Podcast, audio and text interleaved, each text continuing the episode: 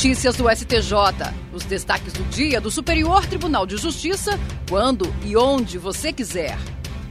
Olá, esse é o boletim com alguns destaques do STJ.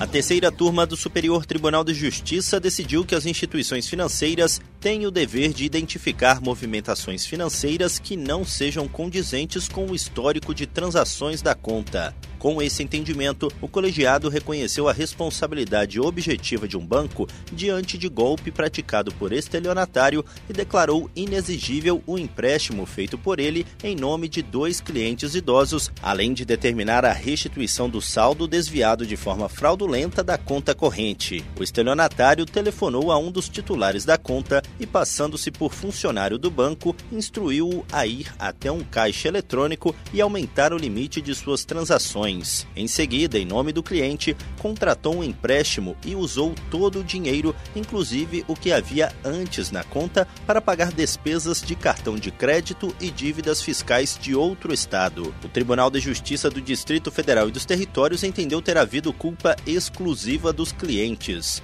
No STJ, o colegiado da terceira turma reformou o acórdão. A relatora, ministra Nancy Andrighi, declarou que os bancos, ao possibilitarem a contratação de serviços de maneira fácil por meio de redes sociais e aplicativos, têm o dever de desenvolver mecanismos de segurança que identifiquem e obstem movimentações que destoam do perfil do consumidor. A terceira turma do Superior Tribunal de Justiça decidiu que cabe ao credor não admitido ao inventário ajuizar a ação para defender seus interesses, pois não é competência do juiz converter o pedido de habilitação de crédito em ação de cobrança em substituição à parte.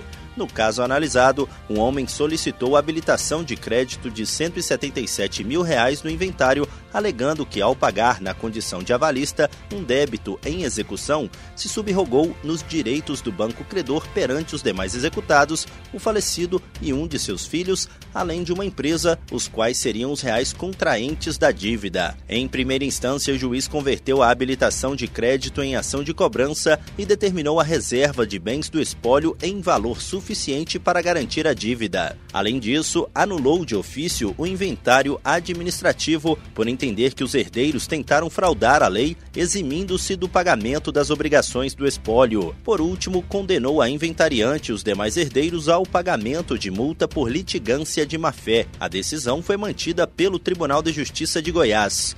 No STJ, o colegiado da terceira turma deu parcial provimento ao recurso. O relator, ministro Marco Aurélio Belize, observou que, havendo discordância de alguma parte quanto ao crédito que se pretendeu habilitar no inventário, o credor será remetido às vias ordinárias, devendo o juiz reservar em poder do inventariante os bens necessários para pagar a dívida, desde que ela seja suficientemente provada e a impugnação não se apoie em alegação de quitação.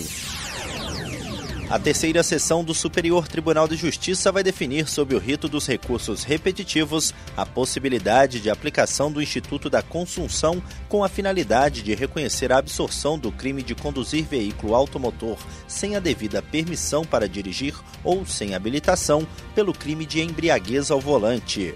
A questão está cadastrada como tema 1216. No recurso representativo da controvérsia, o Ministério Público de São Paulo recorre de decisão do Tribunal Estadual que considerou o crime de dirigir sem habilitação absorvido pelo crime de embriaguez ao volante mediante reconhecimento da agravante. A corte local substituiu a pena aplicada ao motorista de um ano e seis meses de detenção por colidir em veículo estacionado enquanto estava com a capacidade psicomotora alterada por duas medidas restritivas de direitos. Como consequência, a pena definitiva pela prática de ambas as condutas ficou em 30 dias multa, mais suspensão de obter a habilitação por dois meses. Para o relator, ministro Joel Ilan Paciornik, a questão jurídica em debate atende aos pressupostos da multiplicidade, além de possuir potencialidade vinculativa. Segundo o relator, foram identificados 15 acórdãos e 143 decisões monocráticas proferidos sobre o tema por ministros integrantes das turmas de direito penal do STJ. O colegiado determinou a suspensão dos processos com a mesma controvérsia, nos quais tem havido a interposição de recurso especial, tanto em segunda instância quanto no STJ. A possibilidade de aplicar o mesmo entendimento jurídico a diversos processos gera economia de tempo e segurança jurídica. E esse foi o STJ Notícias de hoje. Se quiser ouvir mais, acesse o Spotify ou o SoundCloud do STJ. Tchau, tchau. Notícias do STJ, uma produção da Secretaria de Comunicação Social do Superior Tribunal de Justiça.